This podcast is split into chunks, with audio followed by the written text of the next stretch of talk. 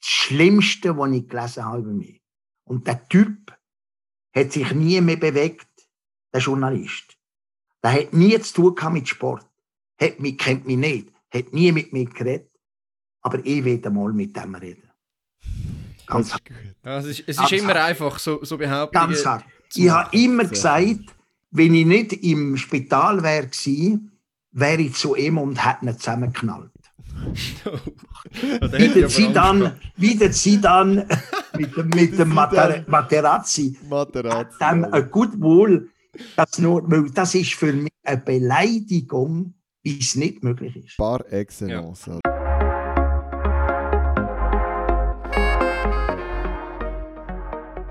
Liebe Schweiz, meine Damen und Herren, wir starten ins Jahr 2021 mit einem absoluten Oberknüller. Unser erster Interviewgast ist eine wahrhafte Größe. Mit, mit einer Körpergröße von 1,92, Angaben ohne Gewehr, ist das sicher physisch der Fall, aber vor allem als Athlet und Trainer gilt er als einer der grössten von seinem Fach. Nicht umsonst hat er vor einem knappen Monat die Auszeichnung zum besten Schweizer Trainer der letzten 70 Jahre bekommen. Er hat den Sempach Matthias zum Schwingenkönig geführt, unsere Kugelwärme gross rausgebracht und trägt im Gesicht eine legendäre Haarpracht. Schön bist du bei uns. Herzlich willkommen, Jean-Pierre Ecker. Salut, Hallo Jean-Pierre. Danke vielmals, Hallo. dass du zu uns gekommen bist. Äh, wie geht's? Es geht äh, relativ gut. Äh, ich bin ein bisschen am Kämpfen mit meinen äh, Neuropathien, aber äh, es ist auf einem guten okay. Weg. Okay, ja gut. Aber im Kopf ist ja noch alles gut, sind wir froh. Im, Im Kopf geht es noch. Ja, Gut. es geht noch. Be bevor wir richtig anfangen, müssen wir vielleicht noch schnell etwas klären, weil bei unseren Recherchen für das Interview sind wir auf eine Internetseite gestoßen, irgendwie Olympia Media oder so etwas, wo deine olympische Karriere aufzeigt. Und dort ist gestanden 1976 Kugeln, 1980 Kugeln und dann 1984 4 x 400 Meter, aber allerdings did not start. Weil, bist du dort mal aufgelistet gewesen, oder ist das einfach ein Fehler? Nein, das ist ein Fehler. Das ist absolut blöd. Ich habe zwei Olympiaden gemacht, ja, in, in, äh, Moskau, in äh, Moskau 80 und 76 äh, Montreal. Äh, aber äh, mehr nicht. Als Athlet habe ich mehr nicht. ja, wir haben gedacht, vielleicht bist du noch als jüngster Trainer oder so, äh, bist du noch als, als Ersatzläufer. Nein, nein, nein, nein, nein, nein. Nein, nein, nein, nein, nein, nein, das war nicht meine Distanz. Wir, darum hat er uns das zum Stirnrunzeln gebracht. Nein. Gut, kommen wir zum ja. seriösen Teil. Und da müssen wir vielleicht ganz kurz ausholen. Ähm, mit unseren Interviews, wenn wir unseren Hörern ja immer äh, Personen aus der Schweizer Leichtathletik mit ihren Geschichten und Hintergründen ein bisschen näher bringen. Und jetzt im Jahr 2021 kommt noch ein weiterer Faktor dazu, weil 2021 ist das Jahr in der Schweizer Leichtathletik, wo ganz im Namen vom Jubiläum von 50 Jahren Swiss Athletics steht. Und in dem Zusammenhang starten wir jetzt mit dir, Jean-Pierre, eine Interviewserie, wo wir Schritt für Schritt die letzten fünf Jahrzehnte anschauen und ausgewählte Persönlichkeiten gerade nochmal so ein bisschen den Leuten näher bringen. Jetzt ähm, mit dir, Jean-Pierre, als einer, wo die ganze Zeit eigentlich da in der Leichtathletik dabei bist, machen wir, haben wir gedacht, machen wir einen Überblick über die ganze Zeit eigentlich, auch über deine Karriere. Und unsere erste Frage wäre dann eigentlich so ein bisschen, was löst, was löst das bei dir aus, wenn du hörst, 50 Jahre Swiss Athletics? Hast du da spezielle Erinnerungen oder etwas, wo dich besonders bewegt? Ja, natürlich, weil vor 50 Jahren habe ich eigentlich meine internationale Karriere begonnen. Ziemlich genau. Und ähm, äh, es war Sport. Gewesen. Ich bin eigentlich äh, äh, mit 20 bin ich ins Zeitkampfkader gekommen. Meine äh, ich bin eigentlich ein leidenschaftlicher Zehnkämpfer. Ich bin mal, eben wie gesagt, im Kader gewesen, als Hoffnung. Aber ich habe als Hoffnung aufgehört. Sehr schnell. Und zwar, und zwar ist es so, äh, ich hatte jetzt Glück gehabt, mein, mein Pädagog, also mein Vater als Pädagog, der Armin Scheurer, äh, dürfen geniessen. Das ist ein Beispiel für mich. Äh, der hat es auch für die Sache und ich habe viel von ihm gelernt. äh, selber als Athlet und nachher als Kollege noch von ihm, bevor er dann äh, in Pension gegangen ist und natürlich zu früh gestorben. Und ähm, vor 50 Jahren habe ich äh, eigentlich meine eigentliche Karriere als Leichtathlet, als Kugelstößer begonnen, international. Ja. Und ähm, das ist 1970 gewesen, ja, das sind meine ersten Länderkämpfe gewesen. Äh, da ist die Leichtathletik noch Amateur gewesen, nicht? Wir sind also alle Amateure. Ich habe mich fast mit ein paar Kollegen, wo, wo Tonlehrer waren, äh, oder Lehrer äh, oder Professor, äh, wir waren eigentlich Profi von der Leichtathletik damals, weil wir am meisten Ferien hatten, am meisten Freizeit auch. Und nein, das ist ganz erst gemeint. Wir hatten einen Vorteil gehabt auf einen Kollegen, der vom, vom Morgen am 7 bis am Abend äh, praktisch arbeiten, seine acht, neun Stunden und erst nachher eigentlich dürfen trainieren. Und ähm, das hat sich nachher ausgeglichen und ist immer mehr ins Profitum. Ich habe nachher den ersten Athlet der eigentlich Profi war. Ich glaube, der Werni und der Markus Riffel sind, also nach meiner Kenntnis, die ersten, die sich als Profisportler bezeichnet haben. Und äh, das ist auch wieder eine Etappe gewesen, eine neue Etappe. Und jetzt ist das fast selbstverständlich, dass wie, wie man auf dem Niveau wo kommt, dass man eigentlich das als, als praktisch als Beruf muss machen wir hören hier raus, dass es eine recht bewegte Zeit war und ich glaube, äh, es wäre hilfreich für uns und Zuhörerinnen und Zuhörer, das chronologisch noch mal ein bisschen aufzuarbeiten. Bevor du ja Trainer geworden bist, bist du neben deinem Beruf ja in erster Linie, wie du gesagt hast, Athlet ja. Gewesen. Also ich habe ich hab zwischen, zwischen äh, 27 nicht, und ich bin jetzt 77, also vor 50 Jahren, 27 und 37 habe ich meine internationale Karriere gemacht. Und das ist eine Zeit, gewesen, wo ich einerseits Tonlehrer war in der Schule Neuenburg. Und äh, kurz bevor ich aufgehört habe, 78, bin ich nach Macklingen gezögert eigentlich, um äh, das Fach Leichtathletik zu übernehmen, Jugend und Sport. Und bin dann ähm, Fachleiter geworden, zehn Jahre lang praktisch, bevor ich nachher in die Trainerbildung ähm, gewechselt habe. Also von Swiss Olympic, heute früher NKS. Und ähm, äh, das sind ein bisschen die Etappen gewesen. Und meine sportliche Karriere als Athlet habe ich 1980 mit meiner zweiten äh, Olympiade, wo ich im Final, also in den zwölf Besten, ich, ich habe die Qualifikation überstanden. Das ist wirklich mein Ziel, mein Stolz, weil ich vier Jahre vorher in Montreal gescheitert bin. Und ähm, ich durfte ein paar Sachen korrigieren in der Vorbereitung von diesen Spielen und habe bewiesen, wie man, wie man sich kann vorbereiten kann und nicht die ganze Saison nach dieser Limite muss, muss äh, kämpfen, dann hat man eine Chance, an der Olympiade ein anständiges Resultat zu machen. Und das ist der Fall gewesen. Und ähm, ich habe eigentlich mit dem Hans-Rudi Kunz als Coach in äh, Moskau meine Karriere eigentlich können beenden.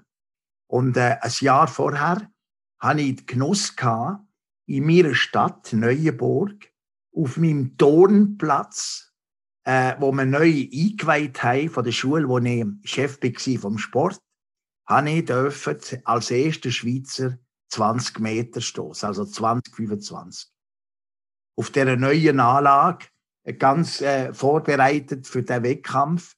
Es ist nur ein Hochsprung-Wettkampf und ein Kugelstoß-Wettkampf. Und ähm, das ist der einzige Wettkampf, den ich in meiner Stadt machen durfte. Und gerade an diesem Tag habe ich die 20 Meter können, äh, endlich mal knacken. So schön, dass du das gerade preisgibst. Du nimmst ganz, ganz viel vorweg, was wir ansprechen in unserem Interview, aber es ist mega schön. Eben deine Aktivkarriere, nebst dem, was du jetzt gerade erzählt hast, neunfacher Schweizer Meister zum Beispiel. Ja, auch in Kugel und dreimal Diskus. Ah, voilà. Auch einen Rekord gehabt, einmal einen Rekord, neun Tage. Neun Tage lang bin ich Rekordhalter gewesen. Neun Tage. Mit äh, Also 57 Meter äh, 42 oder so etwas. Sehr schön, unglaublich. Sehr weit.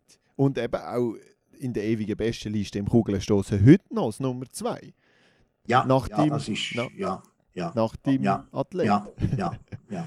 Äh, was Sehr ich noch schön. spannend finde, ist, dass du eigentlich erst Mitte 30 wirklich gepiekt hast. Also das ist ja tendenziell schon eher spät für einen Leichtathlet, Ja. aber du hast, wie kannst du das erklären? Oder hast Also für, für, mich, für mich ist einfach so, äh, ich bin erzogen worden, wie viele noch in der Schweiz.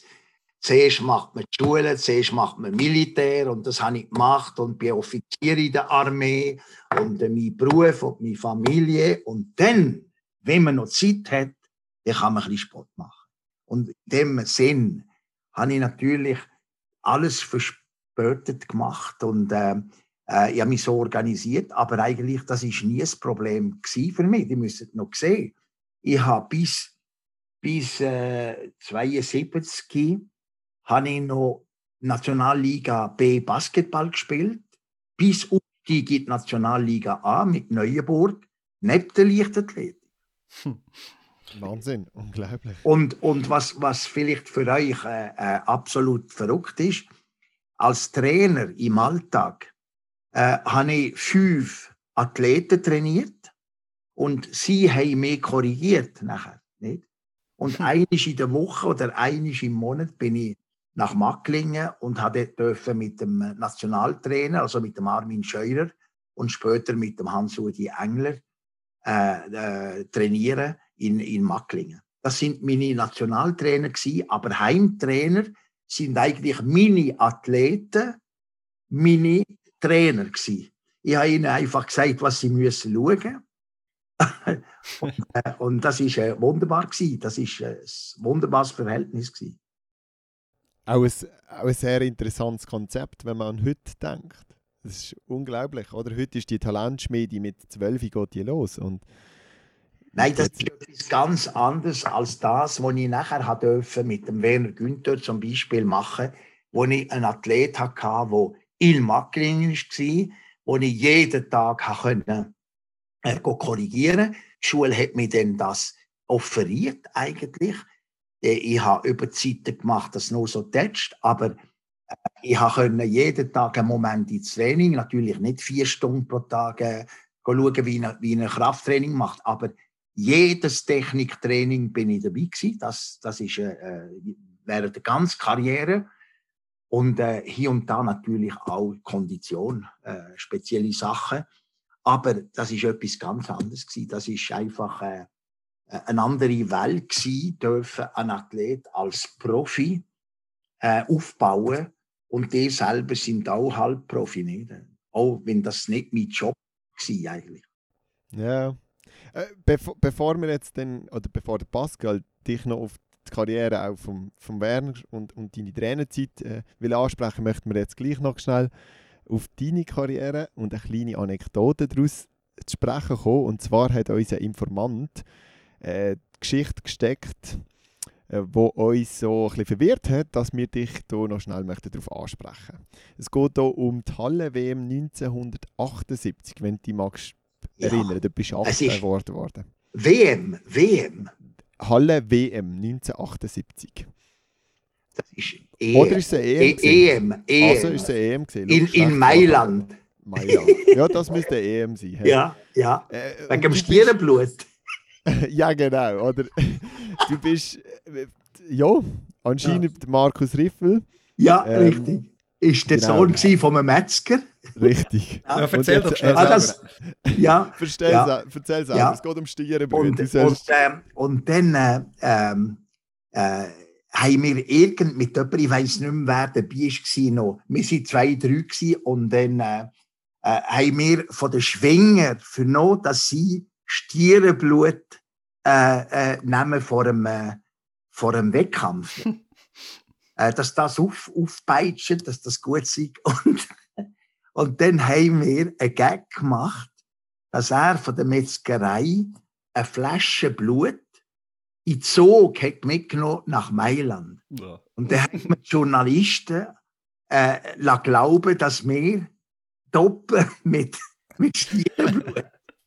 Aber natürlich müsst nicht glauben, wir hätten das genommen. Ich hätte das, Ah. nein, wir haben es einfach nie eingenommen.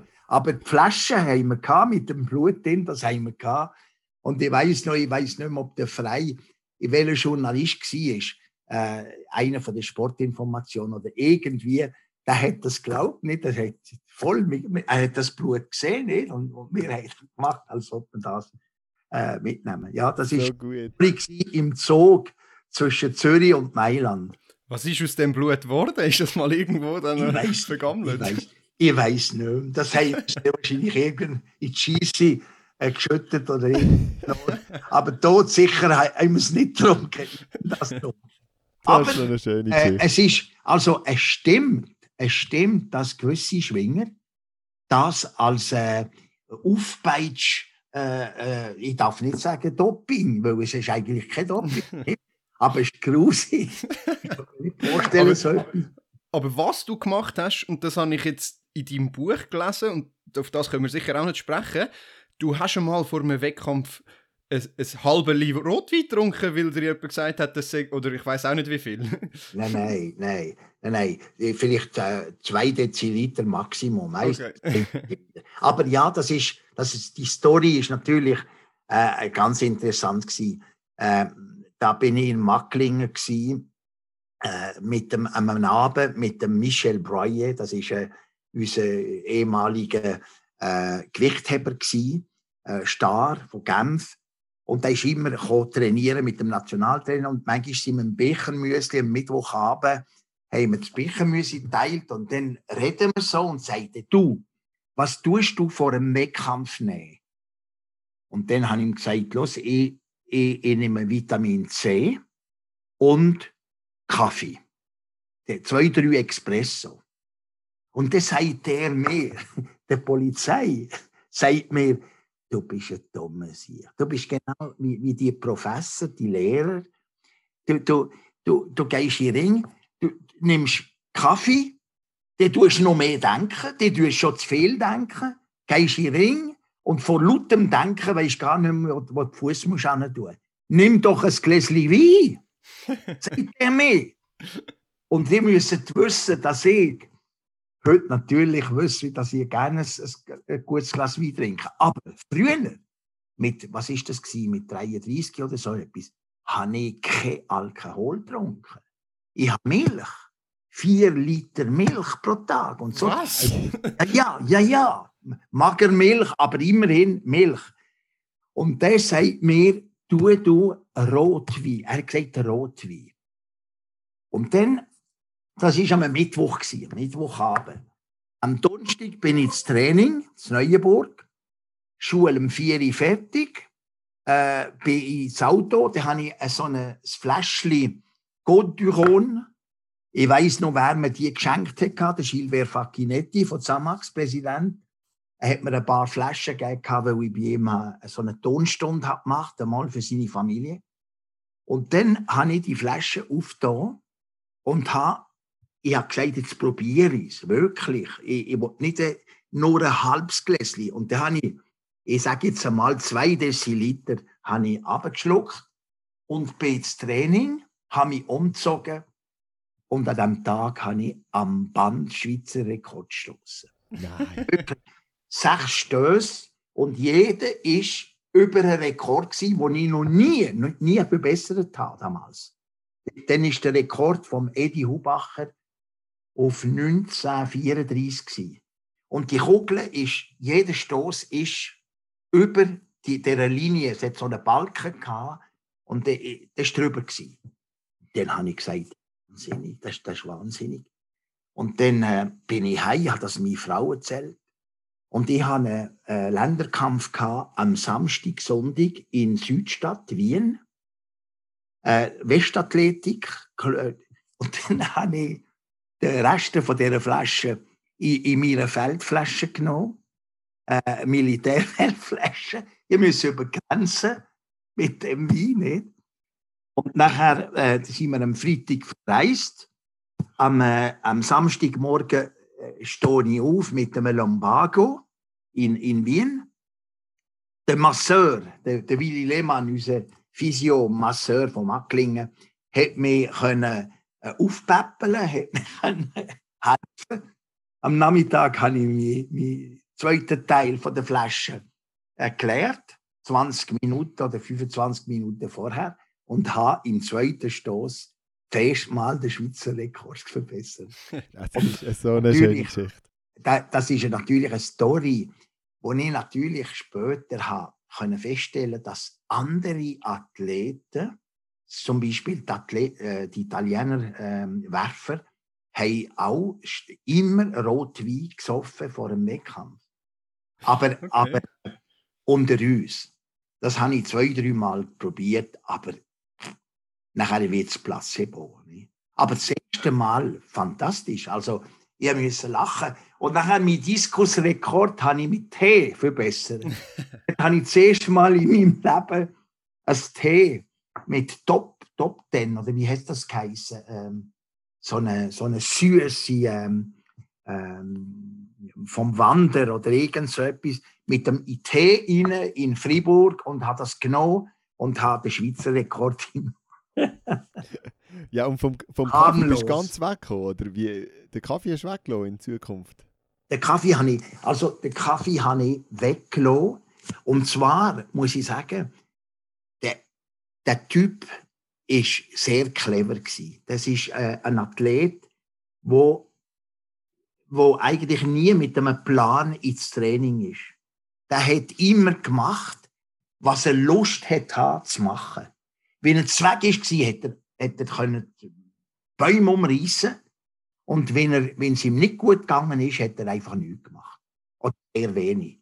Er hat auf den Körper gelost und er hat mir gesagt, du, du, los Jean-Pierre, du, du nimmst Kaffee, weil andere, die Kaffee nehmen und du denkst, Kaffee ist für dich gut, aber dort sicher brauchst du eher etwas, etwas das dich euphorisiert, also lockere, als etwas, das dich anregt.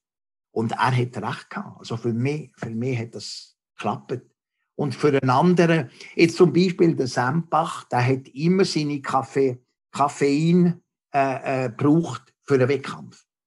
Er hat das braucht. Ein anderer überhaupt nicht. Ähm, der Werni zum Beispiel, der, ich weiß nicht einmal, ich weiß nicht einmal, ob der Werni irgendetwas hat zweimal nacheinander genommen, äh, das Gleiche, weil er das hätte müssen haben. Er hätte sehr wahrscheinlich mit drei Joghurt oder einem Kaffee oder einem Tee oder irgendetwas. Bei, bei ihm hat das keine Rolle gespielt. Lustigerweise. Spannend. Ja, wir sehen, äh, deine Athletikkarriere war sehr bewegt. Ähm, ja. Zum, zum mit dieser Analogie bleiben von den Jahrzehnten, wir haben jetzt die Karriere eher mal den 70er Jahren zugeordnet. Dann, nachdem ist ja eigentlich für dich so richtig losgegangen und auch der Grund gekommen, warum du jetzt eigentlich doch so einen Namen hast. Wir haben jetzt, äh, du hast schon ein paar Mal erwähnt, äh, den Weg mit dem Verni, den haben wir jetzt mal so ein bisschen den 80er und 90er Jahren zu ähm, also wir haben die zugeordnet zu den 80er und 90er Jahren. Ähm, du hast dort mit deinem Athlet sozusagen wie eine ganze Nation in Begeisterung versetzt, kann man so sagen. Ähm, was ich mal noch spannend gefunden habe, ist, du hast selber mal gesagt, ähm, also du, nein, es steht, glaube ich, in deinem Buch, ähm, dass du einem Werner extrem dankbar bist, weil du dank ihm oder besser an ihm alle Trainingsmethoden hast können ausprobieren, die du entwickelt hast. Ähm, ist das tatsächlich so, so ja, gewesen? Ja. Ist er so dein Versuchskaninchen gewesen? Ja, also äh, ich habe das Wort habe ich nicht gern. Das, denke. Das Wort ist, ist mir nicht, äh, ich bin nicht ein Labormensch in dem Sinne und gar nicht. Du kennst mich genügend. Äh, das ist nicht mein Stil. Aber, aber äh, ich bin natürlich wahnsinnig neugierig gewesen. Die müsst sehen, ich bin dann äh, Ausbildner gewesen. Mein Job war Trainerausbildung. Ich habe Trainer ausgebildet. Und ich wollte eigentlich den Trainer zeigen, auch wie man es machen kann, immer wieder. Und meine Neugier äh, ist einfach gewesen, äh, ich bin immer zum, zum äh, Ausgangspunkt gegangen, dass der Körper ein Anpassungsviech äh, äh ist. Äh, der, der, Mensch nimmt etwas auf Und sehr schnell hat er genug. Kommt er nicht mehr vorwärts. Er muss immer neue Reize haben.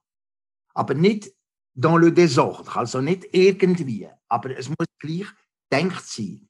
Und äh, darum, wo der Werni Weltmeister geworden ist mit einer Methode, jetzt im Krafttraining, ich denke viel natürlich im Krafttraining, wenn ich von der Methode rede, rede ich eigentlich von, vom letzten Teil von meinem Buch, der, der Trainerecke. Das hast du sehr wahrscheinlich gelesen. Ich weiß nicht, nicht muss ich zugeben.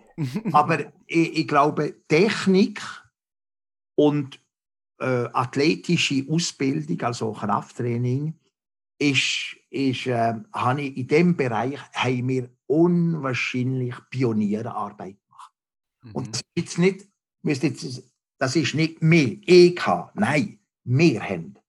Und Macklingen, wir haben Leute gehabt, wie der Arturo Hotz, der unser Philosoph war. Wir hätten ihn gerne gehabt oder weniger, aber er hat etwas bewegt. Er hat uns bewegt, wirklich. Äh, wir haben äh, äh, ganz gute äh, Fachleute in verschiedenen Sportarten. Und wir haben die ganze äh, Entwicklung, Koordinativschulung, Propriozeption, alles, was heute selbstverständlich ist, wo, wo man fast Zirkusschule macht daraus, ich denke Skifahren oder so, haben wir dann in dieser Zeit mit den Kollegen aufgebaut. Und äh, genau gleich im Krafttraining, wenn, wenn wenn, wenn die sehen, gewisse Methoden, wo man heute kommt mit gewissen Methoden und sagt, sie haben das erfunden, mit 30 Jahren habe ich das schon gemacht. Nicht? Ich, ich habe nur gesagt, eins, eine Methode oder ein Fehler habe ich gemacht, dass ich die, die Methode für Querschnittstraining, wo mir zu viel Serie, zu viel Wiederholungen gemacht, als es notwendig wäre. es ist uns nicht in Sinn gekommen, dass die kurzfristige Erschöpfung vom Muskel auch eine große Wirkung hat auf den Muskelaufbau, insofern man sofort mit Eiweiß den Körper tut, ähm, wie sagt man, komplettieren, also äh, ergänzen, nicht? Dass man nach dem Training sofort äh, die Eiweiß, wo man abgebaut hat, sofort wieder kann in den Körper hineingeben, bevor man sogar äh, würde essen später, eine Stunde oder zwei Stunden später. Das sind Sachen, die wir gelernt haben. Äh, und und äh, ich muss sagen, darum, ich sage immer, das, was ich mit dem Wenig dürfen äh, äh, machen, äh, hat eigentlich, ist der Verdienst eigentlich für alles, was ich in den anderen Sportarten habe können weitergeben Weil wenn ich jetzt den Simon Ammann nehme, ich rede vom Simon Amann vor ein paar Jahren, nicht? Äh, vor 20 Jahren. Äh, der hat nach der gleichen Methodik trainiert, mit dem Küttel zusammen, mit dem Andreas, mit dem Freiholz und so weiter. Und die haben sofort angesprochen auf das Training. Und äh, äh man darf das sagen, dass meine, meine Athleten oder Sportler, die ich betreut habe, in diesem Bereich, äh, haben ein Merkmal gehabt, sie sind, sie sind schneller geworden. Also sie sind sprungkräftiger geworden. Schneller ist noch ein anderes Problem, das weißt du als Zehnkämpfer. Aber wenigstens sprungkräftiger geworden. Und das ist natürlich äh, Schnellkraft, das ist Power und das braucht man natürlich in der Leichtathletik. Und in der athletischen Sportart. Sehr interessant. Gerade auch, weil wir zwei ja beide Sport studiert haben, äh, noch nebenbei, und äh, auch die legendären Trainingslehrvideos gesehen haben von den großartigen Bodies von Werner oder auch die Ursi ist ja auch auf diesen Videos zum Teil und so weiter. Und, ähm, aber gleichzeitig muss ich sagen, auch jetzt, gerade weil du sagst, es sind zwar viele Athleten oder alle, die du betreut hast, sicher haben, haben zugelegt an Schnellkraft und an Physis und so weiter, aber der Werner ist trotz alledem ein Ausnahmetalent gewesen. Ja. Wirst du das, wirst ja. du das ja. eindeutig. Hört, ich, ich glaube, ich, ich habe in meiner Karriere habe ich zwei, drei von diesen Sachen erlebt. Der Werni habe ich gesehen, wo er, was ist er 17. Das ist 1978. Ich, bin, ich habe mich vorbereitet auf auf die Europameisterschaften, aber nicht in der Halle, sondern im Sommer in Prag. Übrigens, in Prag habe ich die Italiener gesehen mit Rotwein. Den hatte ich schon nicht mehr genommen. Nur zum Sagen. Sind sie und, und, Jawohl. Und äh, äh, dann bin ich auf dem äh, Platz im Sommer. Äh, ich hatte Ferien. Gehabt. Meine Schwiegereltern äh, haben, haben dort in Macklingen gewohnt. Da bin ich den ganzen Sommer dort oben, gewesen, meistens, mit meiner Familie. Und äh, dort äh, habe ich äh, trainiert, jeden Tag, zweimal. Und äh, jeden Sommer ist so ein Juniorenlager stattgefunden in Macklingen. Und der Leiter war ein Sprinttrainer von Winterthur. Den Namen weiß ich leider nicht mehr. Super Typ übrigens. Äh, und er hat mich gefragt, ob ich nicht einen Moment hätte, irgendeinen Tag zu opfern.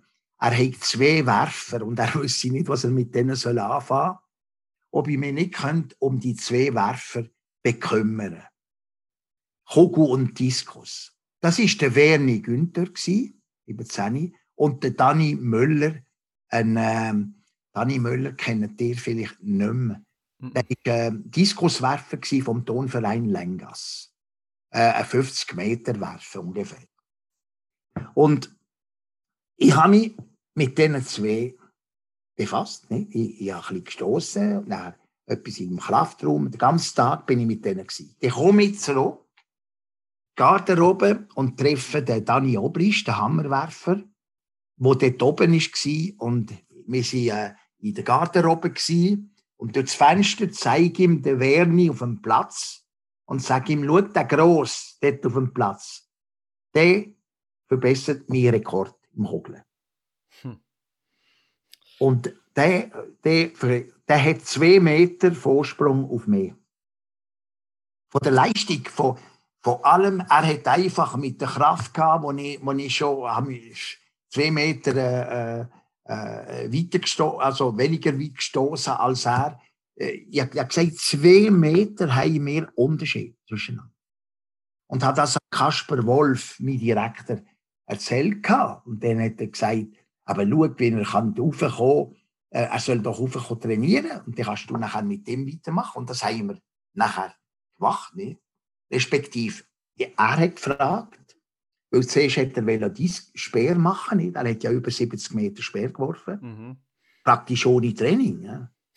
Und, und, äh, und wenn ihr einen Jungen habt, der zwei Meter groß ist, der äh, 100, äh, was ist er denn gewesen? 100, knapp über 100 Kilo, äh, und, und äh, aus fünf Schritten äh, über zwei Meter oder mehr äh, kann Hochsprung machen, dann ist eine Substanz da, die, die könnt ihr nicht falsch machen, nicht viel falsch machen.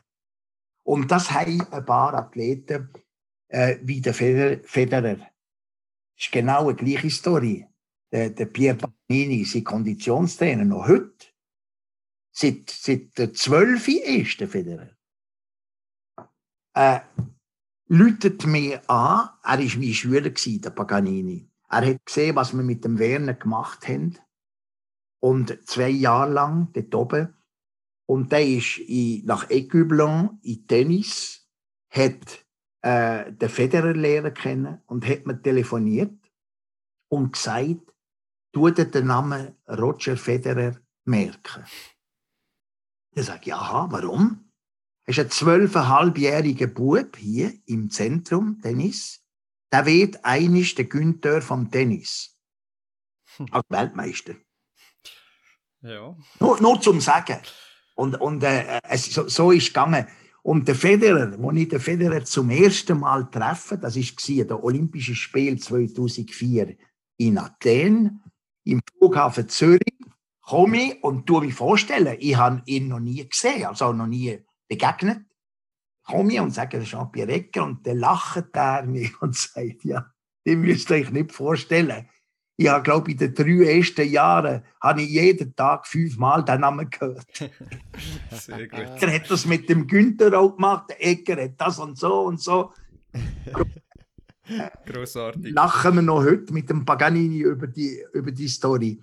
Und zwar, als ich in Zürich war für den Award, vor einem Monat wo der Federer mir begegnet im Studio, hat er gelacht und hat gesagt, einer wird froh sein heute Abend. Sehr gut. Oh. Nein, äh, also das, das ist etwas, wo ich, wo ich muss sagen, ähm, ich habe ich ha viel gelernt eigentlich. Die müssen sehen, der Werni hat auch zur Verfügung von der Wissenschaft im Grunde. Der Hoppeler hat Biopsie gemacht mit dem. Äh, der Bosco, Carmelo Bosco, ein, ein, ein, ein Hirsch in Sachen Explosivkraft, da hätte Werni getestet mit den ersten Apparaten, Biorobot und was man heute äh, mit der Messplatte macht, äh, Kistelplatte oder mit der Miotest und die Sachen, äh, die Sprungkraft messen, Power messen. Und da haben wir können mit dem eigentlich zum ersten Mal ein Biofeedback haben von unserem Training. Das heißt, eine Methode probieren, einen Monat, und nachher die Leistung messen. Nicht nur Kraft immer, sondern was, was haben wir aus, der, aus dem Krafttraining erreicht in Sachen Power? Mhm. Haben wir mehr Power? Oder haben wir gleich viel oder weniger? Und dann haben wir können natürlich sehen, welche Methode am, am besten eigentlich wirkt auf die Schnellkraft. Und nicht ja. mehr nur um, um, um Maximalkraft. Ja. Äh, spannend. Ja, also unglaublich spannend. Äh, ich glaube, wir sehen, dass ihr da wirklich Pionierleistung gemacht habt. Ähm, wir profitieren ja heute noch davon, eigentlich kann man so sagen. Und ja. auch, dass der Werner ein Ausnahmetalent war, ist, ist auch unbestritten. Ähm, gut, vor einer Weile haben wir den Hans-Rudi, den du auch schon erwähnt hast, bei uns im ja. Podcast gehabt. Ja. Und uns ist eigentlich aufgefallen, dass ihr eigentlich recht viel gemeinsam haben. Wir haben nicht mal gewusst, dass er, er dich coacht hat, aber er Ja, er hat mich coacht und ist äh, für mich einer der wichtigsten Trainer in der Leichtathletikgeschichte. Äh, als äh, als äh, im Background hat er, hat er am, am, am meisten geleistet. Äh, er ist äh, intellektuell jetzt in seiner Biomechaniker-Ausbildung und so hat er auch beitragen, die Phänomene und alles die Trainingslehre äh, äh, noch, äh, wie sagt man, äh, verbessert, verstärkt. Für äh, besser am Mensch zu bringen oder äh, zu erklären. Ja. Und äh, ich, ich habe also sehr gern mit ihm geschafft und er hat mir auch geholfen jetzt, dass das Buch auf Deutsch äh, besser aussieht äh, im Kraftteil, nicht? weil es Katastrophen übersetzt worden ist. okay, ja gut.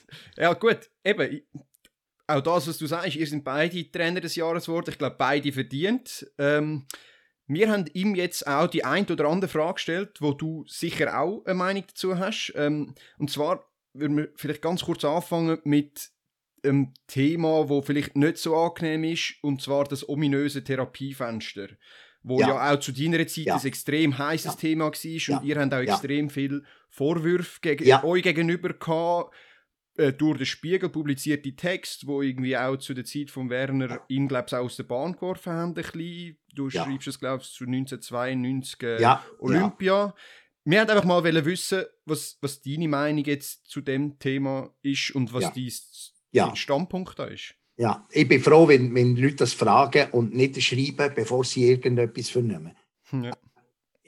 Es ist so, wir, wir haben äh, am Anfang ist Anabolika nicht Doping gewesen. Die müssen mhm. sehen, wo ich, wo ich mit Anabolika konfrontiert worden bin, ganz, ganz, äh, das in den 60er Jahren war, ich, hat man den Eindruck gehabt, das ist etwas, wo dient, wo hilft wo zum Training besser für, verkraften und so weiter. Und dann ist das nachher verboten worden. Aus x mhm. Gründen. Und in der Schweiz hat man sich interessiert. Also dann, was hat es in der Schweiz? Es hat, die müssen sehen. Als ich angefangen habe, meine Karriere, hat es nur ein Leistungsphysiologe gehabt. Ein Biomechaniker in der mhm. Schweiz. Ein Psychologe der Schilling. Und ich kann euch die Namen sagen von diesen Leuten. Einer.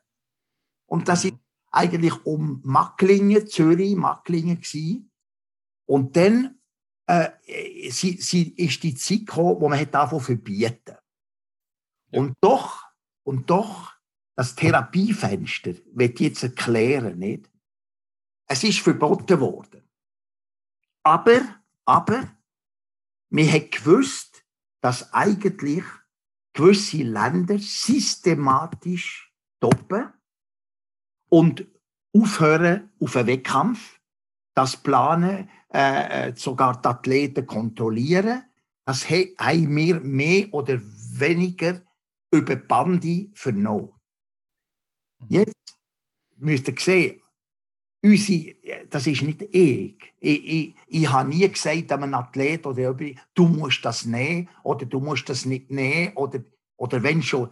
Ich habe nicht Doping. Also mir ist klar gewesen, ich habe den Ärzten gesagt, wir wollen ohne Doping schaffen.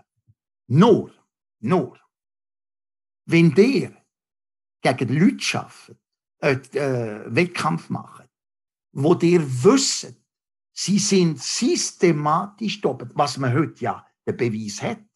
Mhm. Und dann haben uns, unsere Leute, ich sage jetzt, wer das genau ist, weil unter uns weiß ich nicht, wer das Therapiefenster hat. Das haben wir nicht gewusst. Ich, ich habe mich nicht um das bekümmert, das ist gar nicht mein, mein Brot gewesen. Aber mhm. ein Athlet, der angeschlagen worden ist, also wo ein Problem hatte, gesundheitlich, hat können etwas machen. Und, und was verrückt ist in dieser Story, aber die müssen das auch äh, äh, anerkennen, das Therapiefenster ist nicht für einen Werni Günther gemacht worden. Das Therapiefenster hat existiert und da haben andere Leute profitiert von dem Therapiefenster. Und viel mhm. mehr als man glaubt. Nicht? Ja. Und, und, und dann, äh, das Problem ist eigentlich erst später auftaucht äh, und heute, manchmal noch, regelmäßig redet man von dem ominösen Therapiefenster, wo, wo, wo nicht legal wäre oder so. Aber nehmt jetzt, versuchen, euch in die Zeit zurückzukommen, wo der hat gewusst, wir kämpfen gegen Athleten, die systematisch ganz jährlich doppelt sind und wo man freistellt für einen Wettkampf und nachher wieder hinter und nimmt und weiter. Und der hat einen Athlet, der plötzlich sechs Kilo verliert, wo, wo eine Verletzung hat, wo er aufhören, wo hat Bandscheiben operieren und Zeug und Sach. Und der ist Profi, er ist noch Profi und der helfen den Athlet nicht, schneller zu kommen, wieder, dass er die Olympiade kann machen kann, dass er sein, sein sein Geld auch kann verdienen kann, das, dann redet man ganz anders, sieht man die Sache ganz anders.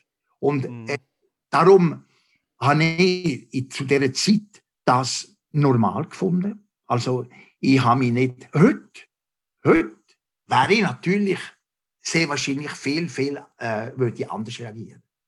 Ja. Dem, Im Nachhinein.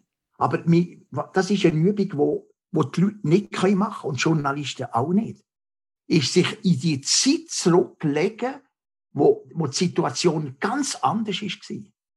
Wie sie, ich, wir haben gesagt, macht Kontrolle. Ich habe vorgeschlagen, wo, ich darf das, ich, ich sage jetzt keinen Namen. Ich, ich will euch, bitte, ich, ich bin nicht ein, ein, äh, wie sagt man, ähm, wie viele. Nein, ich, ich mache das nicht. Oder die Person wäre da und sagt, ja, äh, das, das habe ich gesagt. Oder, äh, äh, wegen den Athleten, wo das zu dieser Zeit, zu dieser Zeit, wenn ich mit gewissen Leuten geredet habe, Mediziner, gut platziert und gesagt habe, wie macht der, wenn, wenn die wissen, dass die äh, Konkurrenz vollständig doppelt ist. Und dann, wisst ihr, was uns gesagt worden ist? Die suchen nur Ausreden, äh, äh, die, die, die müssen zuerst lernen, richtig trainieren und nachher kann man diskutieren und so Sachen. Und das ist ein Hohn. Heute nehme ich das als ein, ich, ich, ich weiß, was ich habe. Ich, ich weiß, dass wenn Doping nicht hat gegeben, das sage ich euch in die Augen ganz klar, hätte Werner Günther zu dieser Zeit keine Konkurrenz gehabt.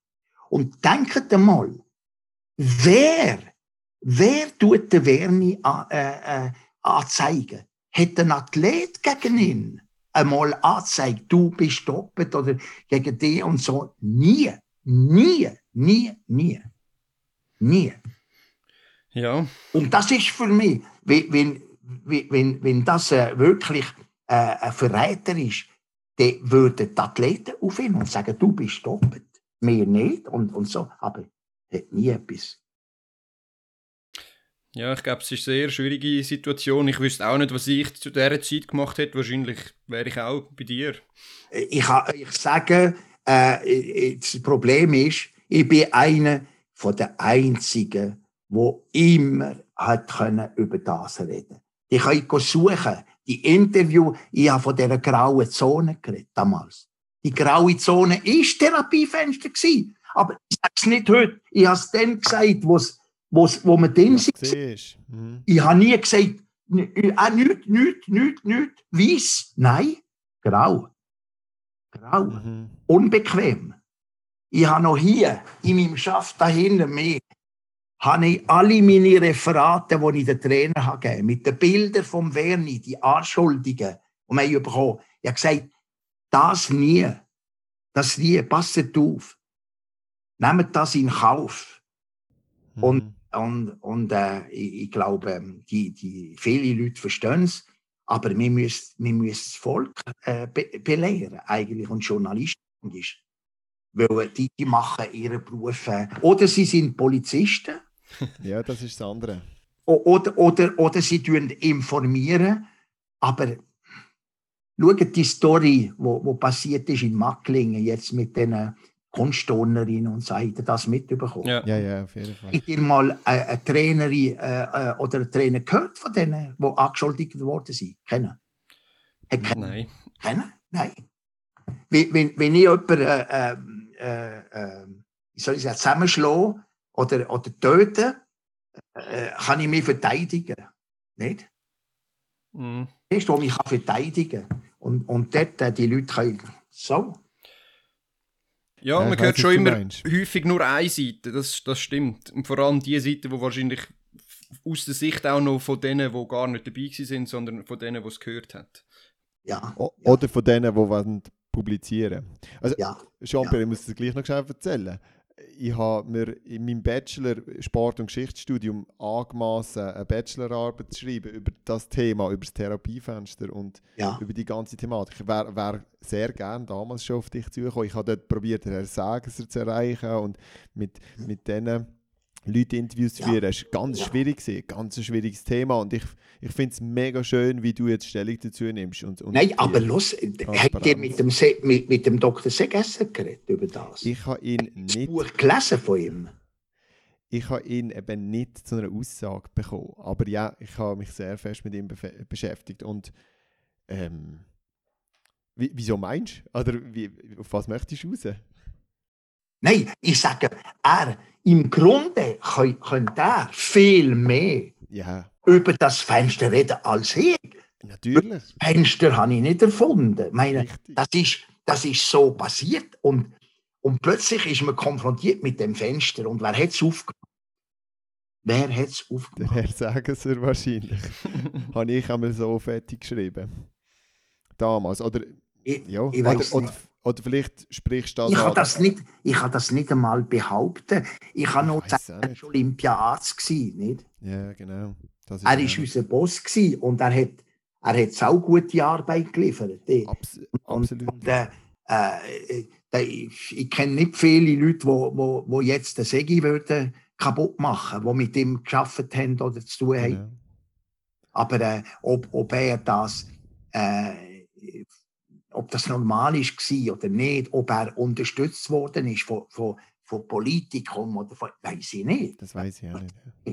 Eben, es ist, wie du gesagt hast, eine Grauzone. Und ich glaube, bei dieser Grauzone lassen wir es auch ein bisschen stehen, oder Pascal? Wie, ja, ich glaube auch. Ich glaube, es ist für jeden jetzt mal hilfreich, auch deine Sicht zu sehen, so mega, konkret. Mega, also du hast es ja selber gesagt, du hast es immer wieder gesagt, aber es geht immer wieder vergessen irgendwie. Ja. Ähm, und man, hört immer, man kann immer nur wieder die Spiegelartikel nachlesen, aber ja. eben die Stimme selber hört man nur selten. Ja, weil, weißt du, der Spiegelartikel, das ist verrückt, wenn ihr würdet wissen, wie, wie, der, der, wie der Spiegel, die Story, äh, das ist, das ist ein Roman, das ist ein Polizeiroman. Ja, ja. Also die, die, die haben, der Spiegel äh, weiß, dass ein Sportstudent von Deutschland, von Heidelberg, wo Kugelstößer war, Wolf heißt er, ist zu Macklingen im Trainingslager. Und er hat, äh, äh, äh, wie sagt man, eine Diplomarbeit geschrieben unter der Leitung von der Brigitte Behrendonk, wo die Frau war vom Dr. Franke, grosse Gegner von Doping und die haben ja, die kennen die Namen, wissen die? Ja, ja. Ich die kennen die Namen. Und, äh, und der hat mir einmal gefragt, was, der Werni macht in dieser Beziehung. Das sage ich immer, ja, ja, er macht nichts. Oder äh, äh, aus, aus einem Therapiefenster nach einer Verletzung oder einer Operation hätte das und das bekommen und hat sogar gesagt, was er bekommen hat und wie viel. Minim. Minim. Ja. Und der hat das in seiner Arbeit geschrieben. und die Arbeit ist ja die Brigitte Berendonk und nachher Franke und dann Spiegel. Innerhalb von, von kurzer Zeit. Und mehr haben sie nicht können legen, weil der Journalist, der Schweizer Journalist, Peter A. Frey, läutet mir an und sagt mir, Jean-Pierre, ist dramatisch, der Spiegel äh, äh, schreibt einen Artikel, der rauskommt nächste Woche über Werni wegen Doping, wegen das und das und das. Jetzt habe ich ihm können direkt erzählen, die Story, die ich euch erzähle, wegen dem Student und alles. Mhm. Das hat alles übereingestimmt. Er hat das sofort kontrolliert und hat das können in einen anderen Blickwinkel zeigen, wie das gegangen ist. Nicht? Mhm. Das, das ist, hört, ich sage, lieber nicht gut werden und dann hat man Ruhe. Ja, das hat etwas. Wenn die schlecht sind oder zu gut, passt sowieso gewissen Leuten nicht. Die, die heutige Zeit ist sowieso suspekt oder irgendetwas. Ja, das, das ist äh, schade. Aber äh, äh, der, der Werni, glaube hat einen wahnsinnigen Respekt vor den allen Gegnern gehabt, weil, wenn die ein bisschen studiert haben, seine Leistung, er hat, er hat praktisch immer die Leistung gebracht in den Wettkampf, wo es mhm. Kontrolle hatte genau wo die anderen abgesagt sind, ist er, ist er oben gewesen. Denken die, äh, die Europameisterschaften, äh, wo er das erste Mal über 22 Meter ist der Europameisterschaften, wo er die zwei besten Kugelstoßen der Welt, Rekordhalter, äh, äh, Timmermann und Bayer, mhm. auf dem zweiten und dritten Schemmeli einen Meter praktisch oder nicht ganz äh, sieben Zentimeter hinten mit 21 etwas und er hat 22, 22 gehabt oder so etwas. Äh, und im Regen nicht, in strömenden Regen. Äh, das ist nicht, er, das ist nicht so, dass er doppelt war und die anderen nicht. Die haben genau gewusst, der kann etwas. Und ich weiß noch, wo der Präsident vom Leichtathletikverband also internationale, zum Veni ist gratulieren und hat ihm gesagt, die wissen, warum ich gratuliere. Weil endlich äh, weit geworfen wird in einem Wettkampf mit Kontrolle. Und nicht immer, immer auf einer Insel äh, ein Rekord und nachher im, im wichtigen Wettkampf zwei Meter weniger. Was sehr oft passiert ist damals, nicht? Ja, es ist es ist, es ist extrem spannend. Ich glaube, wir könnten, wir könnten ja, ja, Stunden, wir, wir, können wir könnten noch Stunden darüber reden. Ich, ja, ich, ich habe mir mal gedacht, ob ich nicht irgendein Buch oder etwas schreibe. Unbedingt. Unbedingt. Wir lesen es gerade. über das. Ähm, weil ähm, man muss das erlebt haben, dass man nicht, ich, ich habe verschiedene, das ist wie ein Vater oder Großvater, der im Krieg gelebt hat. Äh, mhm mit seinen Gesetzen und mit, oder in einer guten Phase, wo alles tiptop ist, habt ihr den Eindruck, meine Herren, darf ich euch etwas fragen? Aber Sehr. jetzt frage ich als naiver Mensch, soll ich euch etwas sagen? Gern. Ich sage, ich lüge nie. Oder ich sage es nicht. Aber was ich sage, ist nie gelogen. Aber ich sage eigentlich etwas. Ich bin jetzt seit 1992, 93, der Zeit von Werni, und habe ja viele Athletenmannschaften begegnet. Nie, nie habe ich irgend mit einem Athlet äh, einen Grund gehabt, Suspicion. Wisst ihr, ich bin ja ziemlich noch von den Athleten. Und es sind nicht Leute, die mehr Sachen verstecken. Die Athleten. Im Prinzip bin ich sehr kompliz von meinen Athleten. Nie habe ich ein Problem Doping gehabt. Nie. Nie. Ja. Das ist nicht einmal angesprochen worden. Nie.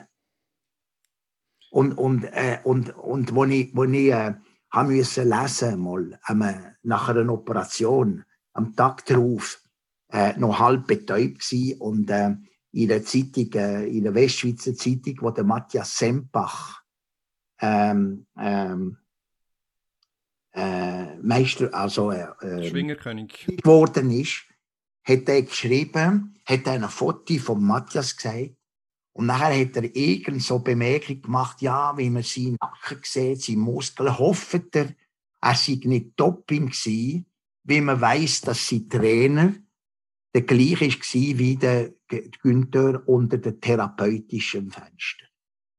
Das, ist das Schlimmste, was ich gelesen habe über mich. Und der Typ hat sich nie mehr bewegt, der Journalist. Der hat nie zu tun mit Sport. Hat mich, kennt mich nicht hat nie mit mir geredet, aber ich werde mal mit dem reden. Ganz hart.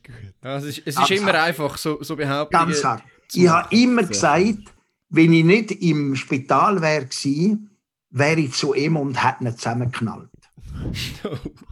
wie, der Zidane, wie der Zidane mit, dem, mit dem Mater Materazzi. Materazzi. Dann ein Goodwill, das, nur, das ist für mich eine Beleidigung es nicht möglich ist. Par excellence. Ja. Nie. Ich habe nie einem Athlet gesagt, er soll Doping nehmen. Nie. Ich habe eher gesagt, wir, wir schaffen es ohne. Und wenn ich weiter habe geschafft, weiter trainiert, zeigt doch das, dass ich, ich bin nicht weg vom Zeug und habe gesagt, après moi le déluge. Nach ja, ja. Flut. Nein. Ich habe gesagt, ich schaffe, ich zeige, was man machen kann. Und Valeria Adams, Warum sie nie? Ah, warum ist sie 1,40 Meter unter dem Weltrekord? Weil wir nie haben doppelt. Mhm. Das war keine Frage. Aber mit Doping, das hätte ich probieren mit dir. Weißt, was man machen könnte. 25 Meter. Oder? Ohne Problem. Ohne Problem. Ohne Problem. Ja, man merkt, dir ist das extrem wichtig. Jetzt, aber etwas hat uns noch extrem Wunder genommen, weil du hast vorher auch schon so leicht angedeutet, Zehnkämpfer mhm. haben Mühe, schneller zu werden, oder? Ja. Und jetzt gibt es einen, der hat den Weltrekord gebrochen, der Kevin Meyer, und der ist vom Alter von irgendwie 21 bis 25 von 11.0 auf 10.50 aber, aber ja. gekommen. Ja. Hans Rudi selber hat gesagt, für ihn ist das nicht er, er glaubt nicht, dass das normal möglich ist. Wie ist deine Meinung dazu? Also, hört, das habe ich euch fragen jetzt. Ah. Ich habe gesagt, jetzt will ich euch etwas fragen. Ich, ich, ich bin seitdem habe ich nie mehr mit Doping. Ich weiß nicht einmal, was man heute oder wie man heute kann toppen. Ich weiß nicht. Ich habe nichts mehr wissen. Seit 30 Jahren habe ich nichts mehr wissen von dem. Äh, ja. Das muss man ja. blöd sein. Also, Jetzt frage ich euch, was wisst ihr über heutigem Doping? Ich bin ja absoluter Experte, weil ich ganz schlecht gesehen bin früher und jetzt nicht schlecht. Nein, Spaß. Nein, ja. Jean-Pierre, ich, ja. auch, ich, ich kann dir nicht sagen, so. Weil äh, das wäre ja verrückt, wenn ich das wüsste. Dann müsste ich sofort zu Anti-Doping arbeiten. Aber ich glaube, Kreatin ist eines der ganz grossen Themen im Sport. Kreatin? Aber ist nicht auf der ist nicht Doping, Ganz klar, das, das ist uns schon klar. Aber, aber, aber ist, ist Kreatin unter uns, ist das wirklich? Los, ich habe Athleten, haben mich sofort, äh, nimm den, den, den Matthias Sempach, oui. sofort aufgehört. Er hat es probiert, er hat Krämpfe gehabt, hat aufgehört.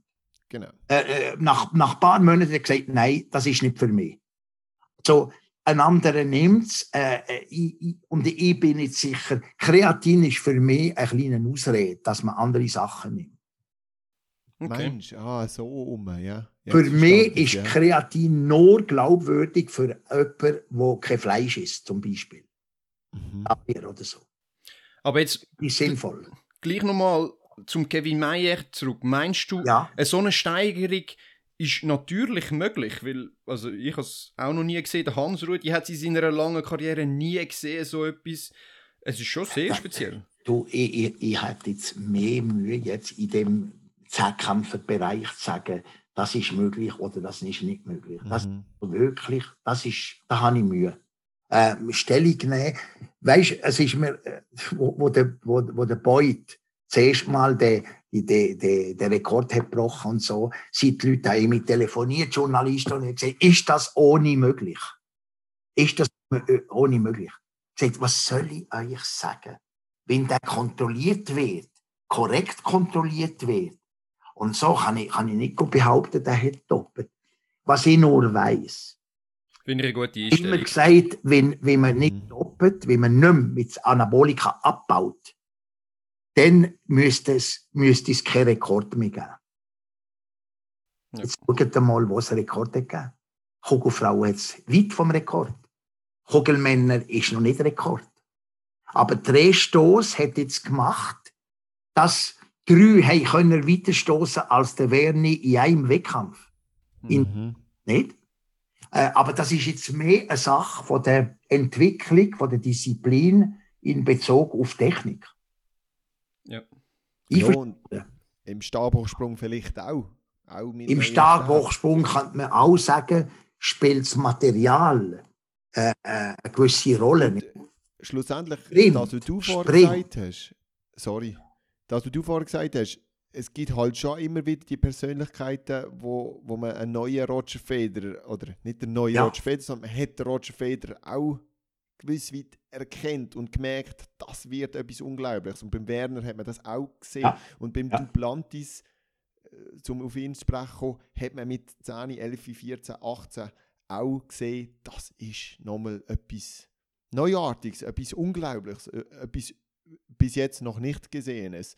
Und ich glaube, es gibt schon auch immer wieder Leute, die für noch Besseres und noch Größeres und eben Weltrekord befähigt sind. Und beim, beim Meier, er ist auch unglaublich. Er ist auch unglaublich, Pascal, oder? Ja, ja, absolut. Also, Aber ja. ich kann es auch nicht einschätzen. Ja. Auch wie man 17 Meter weißt, kann Kugeln stoßen so. Ich, ich, schau, ich, ich, kenne den Konditionstrainer von ihm. Mhm. Ja. Der, der, gut, der ist schon jahrelang ist der zu in die Schweiz gekommen und zu mir und ich zu ihm in Lyon. Äh, er hat eine ganz spezielle Meinungen und Ausbildung, auch als Therapeut. Mhm. Äh, er tut auch die Robert Michon, die Diskuswerferin ja. aus Frankreich, die sehr schlank ist, äh, ich würde sagen, normales Mammeli aussieht, nicht? und, und ja. wirft 66 Meter Diskus. Nicht?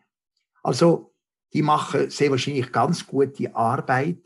Ich, ich wäre jetzt der Letzte, der würde sagen, zeigen, die, die, das, ist, das stimmt nicht oder so. Aber eben, ja. da habe ich euch gefragt, gibt es wirklich heute Substanzen oder irgendetwas, wo, wo nicht kontrollierbar sind? Man hat von Mikrodosen. Genau. Äh, das habe ich gehört, wo man könnte über die Nacht nehmen und ab morgen früh schon eigentlich, äh, äh, wie soll ich sagen, äh, Wobei wir da ja auch eher von so etwas wie EPO und so reden, Blutdoping und weniger Anaboli. Nein, Anaboli, ich meine, ich meine, ja, ja, ja, ja, ja, ja. Nein, nein, ja, es geht so in, die, in das, an das Schüsslersalz-Konzept, also die, die extrem äh, dünne Konzentration von etwas, wo der Körper triggert, das zu stimulieren oder so. Irgendwie so eben das Microdoping, das habe ich schon auch schon gehört. Das ja. Mikrodop Darum haben sie doch Kontrolle machen in der Nacht, während der Nacht. Voilà. Äh, wegen dem. Das habe ich auch es, gehört. Aber es tönt auf jeden Fall nach einer riesengroßen Sache, wenn man das würde machen Also im Sinne von, man bräuchte ein grosses ja. Team, das ja. weiß, wie, was, ja. wie, welche Dosis ja. und so weiter. Also, ja, wie gesagt, schau, äh, Jean-Pierre, schlussendlich tun Dopingfahnder ja immer den Dopenden hinterher äh, laufen. Immer, oder? Man muss zuerst wieder etwas ja. dopen, dass ja, man wieder herausfindet, was dopt wird und dann... Ja, ja. Von dem her ist das ja. ein Thema. Ja. Nein, ich glaube, es never-ending Story ich, ich finde das, ich, ich find das so etwas Unscheinbares. Weißt? Ich, ich, nach allem, was ich im Sport habe gelebt und erlebt, ist das so etwas Minimes, dass ich nicht weiß, warum tut man überhaupt über das reden. Das ist ja, weil sich gewisse betrogen fühlen. Ähm, ich glaube, du hast es selber auch erlebt mit der Valerie, wo sie 2012 äh, ja. um einen Olympiasieg ja. im Stadion betrogen worden ist. Ja. Also ich glaube, es ist ja schlussendlich ist dann eben für Einzelpersonen ist dann eben dann gleich wieder eine große Sache, habe ich das Gefühl. Es ist, ja. Nein, nein, es ist, nein, nein, es ist nicht. Ich, ich, ihr müsst mich gut verstehen. Problem, Doping-Problem ist nicht eine kleine Sache. Ja. Aber, aber man kann daraus etwas zu wichtig machen als mhm als das, was echt bleibt vom Sport und wichtig ist im Sport. Ja. Äh, man, kann, man kann das, wie sagt man, enfler, äh, äh, aufblasen. aufblasen, so stark, dass es, dass es nachher nicht mehr realistisch ist. Nicht? Und, ja. und, äh, und das ist jetzt in dem Fall eindeutig mit dem Therapiefenster. Das ist natürlich, was die Journalisten mich haben gefragt, aber Herr Wecker, das Therapiefenster das kann, man kann da das Fenster ein bisschen länger auflassen. Oder? Habe ich gesagt, ja, sicher. Ich kann doch nicht sagen, nein. Aber man muss wissen, man muss zu dem stehen und sagen, okay, man hat so und so klar und fertig, aber man hat nicht ein systematisches Dopingprogramm gehabt, nicht? wie das der Fall ist, wo man die Leute hat kontrolliert, bevor man sie hat gehen und weiß nicht was wie das im, im Osten gegangen ist, anscheinend, wenigstens in, in der DDR. Nicht, dass in Russland. Wir haben, ja, wir haben ja Leute, die, die noch nach sind. Der Bayer ist immer noch sehr befreundet mit dem Werni, mit mir und so. Wir, wir können zusammen reden über das, ohne Problem, ohne Schikane. Mhm. Ja gut, also ich glaube, wir haben ja. extrem viel Spannendes gehört so über das schön. ganze Thema. Wir sind leider wenn wir unsere Chronologie anschauen, eigentlich immer noch in den 90er. Wir sind schon zu lange am Reden. Ähm, ich würde sagen, wir schauen jetzt ganz schnell über einen grossen Überblick noch über die 2000, 2010er Jahre und fragen dort, du, auch dort gibt es unglaublich viel Spannendes, was du hast erlebt, vor allem auch in Teamsportarten, die du betreut ja. hast. Ja. Wir sind jetzt ein Leichtathletik-Podcast, darum kürzen wir das kurz ab. Es gibt ja noch ein Buch, wo, wo du geschrieben hast, da kann man alles ja. nachlesen, unglaublich spannend. Aber vielleicht so eine übergreifende Frage, wenn du jetzt 2000er und 2010er Jahre so ein bisschen von der Leichtathletik-Sicht müsstest anschauen, was bleibt dir besonders? Die, die muss sehen, los, ich, ich, muss jetzt euch ganz ehrlich sagen, dass ich äh, äh, ähm, einen Moment lang ich bin eigentlich zwischen 1993, wo der Werni äh, fertig gemacht hat, ich, bin ich wieder ein bisschen mehr in Trainerausbildung und über die Trainerausbildung bin ich wieder ein bisschen mehr in Konditionstraining von allen Sportarten gegangen. Dort haben die Trainer sind auf mich gekommen und haben mich gefragt, was könnte man machen, was können wir eben im, die, die Projekte, die ich hatte, wo ich auch mit dem Bucher damals, weißt du, äh, äh, Mittelstrecker gehabt, wo ich mit dem Rötlin äh, als Marathonläufer auch mich beschäftigt habe. Was kann man mit denen machen? Und so weiter und so fort. Und, und auch im Skispringen natürlich und Alingi und Basketball. Und erst 2004 hat mir der Peter Schlepfer eigentlich zurückgeholt, was der Leichtathletik nicht gut gegangen ist. Mhm. Äh, äh, hat er mich gefragt, ob ich mit dem Patrick, äh, Patrick ist dann äh, auch noch am Steuer gewesen. Patrick hat, äh, hat Peter unterstützt. ich bin auch noch ins Spiel gekommen. Wir haben die Nationalmannschaft wieder ein bisschen aktiviert, besser gesagt motiviert. Wir sind wieder aufgestiegen. Äh, was ein Jahr oder zwei vorher ist der Abschied von den Männern und Frauen in die C-Kategorie oder weiß nicht was, haben wir sie wieder aufgebracht. Und nachher ist eigentlich eine, eine neue Welle gekommen. Äh, und, und die begrüße ich, weil ich finde, was in der Leichtathletik passiert, ist, ist, ist schön. Ist schön. Im Moment äh, äh, bin ich mit der Schweizer Leichtathletik wieder. Äh, ich bin nie böse gewesen, aber ich bin wieder, bin wieder äh, stolz Schweizer sein und mich freuen. Ich weiß, dass in den äh, technischen Disziplinen viel schwieriger ist. Das ist ganz klar. Es ist schwieriger. Ähm, es braucht mehr Betreuung, es braucht mehr Arbeit, es braucht Professionalismus. Und dafür käst man nicht jetzt wieder, wer investiert, wie der wer nie investiert hat. Wer, wer kann das? Wer, wer wagt das noch heute äh, zu machen? Und heute äh, tust du lieber Handball spielen oder Basketball spielen oder Volleyball spielen oder, oder Tennis machen äh, wenn du begabt bist, technisch und so, machst du lieber eine, eine andere Sportart. Also es ist eine schwierige Situation, aber äh, von der Leistung her sieht man, es, es wird gut geschaffen. Äh, es gibt neue Trainer, wo, wo, wo mit vollem Elan sind eingestiegen und, und äh, wo ihren Weg machen. Und das wisst ihr auch. Im Zehnkampf haben wir, haben wir ein Talent wieder, anscheinend. Ja? Ich mhm. kenne ihn nicht, aber äh, er soll, soll ganz gut sein. Ja, Könnt ihr mal ein paar Kugeltipps abholen bei dir? er ist jetzt gerade am Kugeln Ich weiß nicht, die habe ich nie gesehen, gell? Ah? Er ist jetzt gerade am Kugeln stoßen. Wir sind zusammen im Trainingslager hier zu Tenero. Ah ja? Ja, genau. Mit, mit, mit wem seid ihr? Wer, also, trainiert? Der Trainer ist äh, der Nicola Gensch. Er hat die Nationalkader-Trainingsstelle vom Hans-Rudi Kuhns übernommen. Ja. ja. Der Nikola Gensch ist der Trainer und ähm, ja, der Simon, der Finlay, der André Oberholzer, der ja. Fabian Steffen und ich, Matthias Steinmann, wir sind, ja. wir fünf Athleten sind da und wir trainieren jetzt einfach zwei Wochen. Ah, und ja, genau. Aber jetzt ist gerade noch der René, der Trainer von Simon selber ist noch gekommen. Ja. Heute Morgen ja. ist glaube ich da. Oder vielleicht auch drei Tage. Und der René, René wie? Hast du gesagt? Wieler. Äh, ah, Wieler, ja, ja, kenne ich von Appenzell. Auch ja, vom genau. äh, Tüfen, oder? Ja, ja. Ja, ja. ja. Das ist ein Gruß, gell, im Fall. Ja, sage ich sehr. Ja, ja. Ja, ja. Ja, ja. Ja, ja, also er ist gut, ja, er ist auch gut Weg, der Simon, und er ist ein sehr äh, grosses Talent.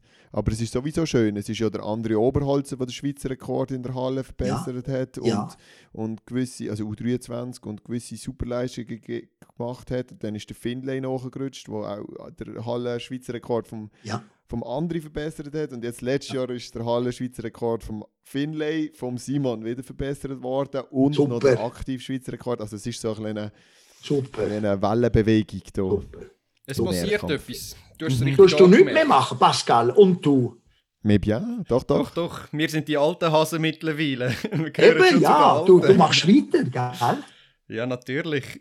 Ja, eben. Ähm, Bis 2022 ziehen wir jetzt doch noch schön ja, genau. an oder durch, gell? Genau. Sehr gut. Nein, äh, ähm, ja, ich weiß nicht, Matthias, haben wir noch etwas?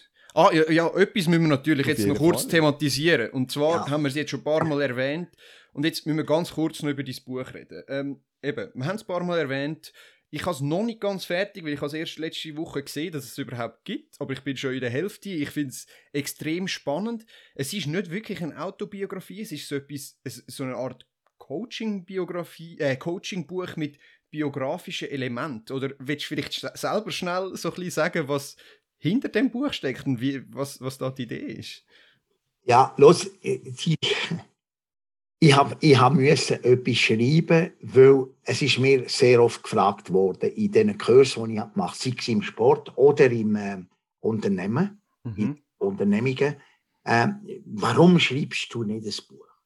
Das ist immer gesagt. Und nachher äh, bin ich äh, die letzte, das letzte Jahr, wo ich bei der Valerie war, in Neuseeland, bin ich allein drinnen gewesen. Die Frau ist nicht mitgekommen. Und äh, zwei Monate oder mehr allein, äh, da hatte ich das Bedürfnis, anfangen schreiben. Also, dort habe ich gedacht, jetzt, jetzt hat die Zeit, ein bisschen das zu überlegen, wie mache ich das. Und ich bin eigentlich schade. Ich, ich hätte denken ich mache drei Bücher. Weil vom Stoff hätte ich, könnte ich, hätte ich drei Bücher aus dem machen, wo, ich, wo jetzt mhm. in Moeto Excellence sind. Und er hat gesagt, nein, ich, ich schreibe jetzt eins und, und, und, und Schluss. Und dann muss ich etwas hinein tun, wo, wo mir entspricht, also wo meine Erfahrungen sind. Und dann habe ich den Way to Excellence, das ist ein bisschen mein, mein Projekt, das ich von der Trainerausbildung ins Unternehmen habe gebracht. Mhm. Die Schrittmodell äh, vom Way to Excellence, das ist eigentlich meine Erfahrungen im Sport und im Unternehmen. Und aus dem habe ich den, den grössten Teil machen vom Buch. Die Erfahrungen, die sportlichen Erfahrungen und die, die Anwendung im, im Unternehmen. Und äh, der letzte Teil habe ich gesagt, ich kann nicht das Buch schreiben, ohne dass ich etwas über Krafttraining, aber auch Techniktraining. Weil äh, Kraft, ohne, ohne dass die Kraft eingesetzt ist, sinnvoll, in einer Bewegung, nützt, nützt ja nichts. Nicht? Und mhm. da habe ich gesagt, in dem Teil wird die Koordination, also Technik und die athletische Ausbildung eigentlich reinnehmen. Und sagen, was ich äh, äh, erlebt habe. Nicht ein Konditionsbuch daraus machen, sondern meine Erfahrungen in dem Bereich. Und ich glaube, dürfen sagen, wenn ich in dem Buch die Schlüsselstelle von dem, wo ich den Erfolg können, äh, umsetzen oder äh, aufbauen, wenn, wenn, wenn die sollten drin sein. Ich glaube, ich habe nichts vergessen, wo ich im Nachhinein können sagen oh, oh, das wäre eigentlich noch wichtig gewesen, dass ich das oder das hätte beschrieben. Ich glaube, ich habe versucht, alle Bereiche, wo, wo mir, äh, wo eine große Bedeutung hatten auf die Leistung, wo, wo ich mit den Athleten erreicht oder mit den Mannschaften, dass ich die schildere, dass ich die aufzeige. Ob ich es äh, geschickt habe gemacht, ist ein anderes Problem. Aber Mal. Das war meine, äh, meine äh, Intention, gewesen, also meine, meine äh, comment Intention. Ja, doch, Intention ist gut. Intention, Absicht. gell? Eben, ja. Weil, weil äh, äh, wenn ich jetzt, denke mal, die äh, Testimonialien, ich habe doch nicht wählen. Die, die müsst wissen, warum ich die Testoman, Testoman, Test Also die Zitate von, Die Zitate von den Leuten, die mit mir gearbeitet haben, das ist eigentlich eine Idee vom Verlag. Ich habe das nicht gehabt. Und sie hat gesagt, du kannst nicht über Leute reden, so viele Leute, ohne dass sie etwas über dich sagen. Und so haben wir eigentlich diesen äh, Leute gefragt, ob sie etwas schreiben was sie gelernt haben, was der Feedback ist. Und ich habe dann eigentlich etwas ganz Schönes erlebt. Das ist eine Spiegelung von außen, Reflexion von den Leuten, die mit mir gearbeitet haben. Und nachher habe ich mich gefragt, was haben die von mir gelernt? Und ihr wisst ja, auf meinem Modell habe ich immer den Trainer und den Coach.